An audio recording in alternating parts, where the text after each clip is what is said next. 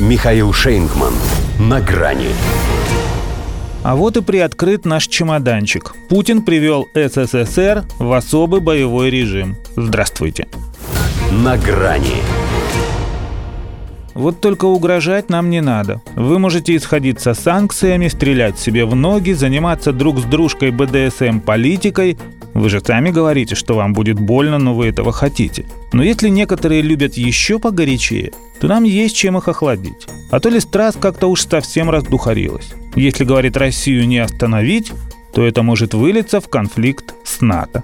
Хотя у них в этот конфликт уже не только вылилось, но и потекло. Оружие на Украину. И еще обещают. Но не в том дело даже, что воюют они с нами с помощью прокси страны. Отключение от SWIFT и блокировка активов Центробанка – это по сути и есть казус Белли. Запад взял курс на то, чтобы изжить нас со светом.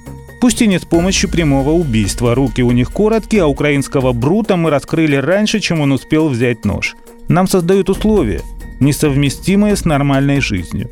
Это новая ленинградская блокада – причем с расчетом на тех внутри, кто и сегодня руководствуется принципом «пили бы баварское». Атомная бомба в экономике – так оценивают эксперты вариант, который Джо Байден называет альтернативой Третьей мировой.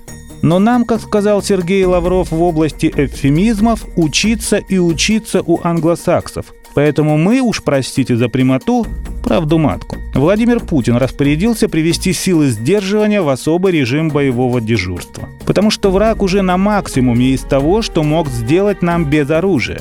Вопрос времени, когда они поймут, что не помогло. Вот чтобы даже не думали, их и предупредили. Мы уже готовы. Важно, что Путин отдал приказ еще до того, как нас отключили от SWIFT.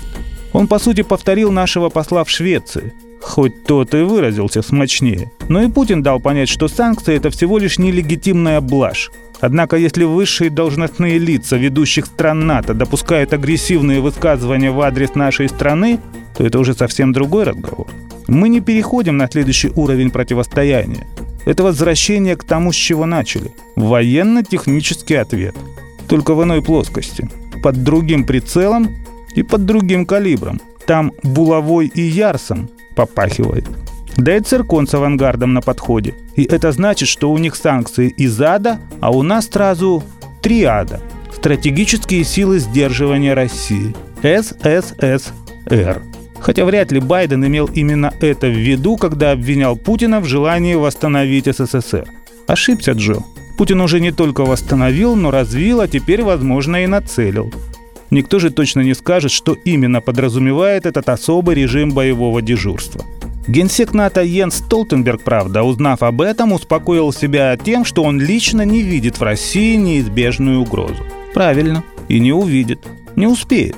Небо они для нас, конечно, закрыли, но ракеты разрешения не спрашивают. А если есть сомнения в нашей готовности за себя постоять, то один раз они ведь уже думали, что Путин блефует. До свидания. На грани с Михаилом Шейнгманом.